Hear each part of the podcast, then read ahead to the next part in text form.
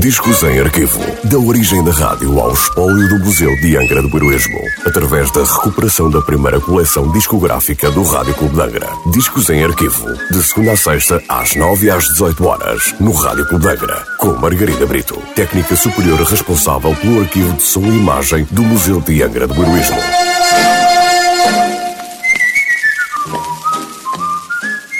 Olá, hoje trago o disco número 796 da coleção discográfica do Rádio Clube de Angra, um disco da Odeon Records sem nota de última transmissão.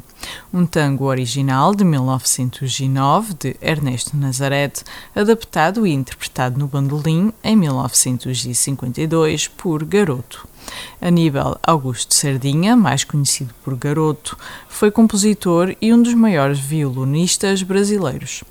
Filho de imigrantes portugueses, começou a sua carreira musical com apenas 11 anos de idade, o que lhe rendeu o apelido de O Moleque do Banjo e posteriormente de Garoto. Perigoso por Garoto.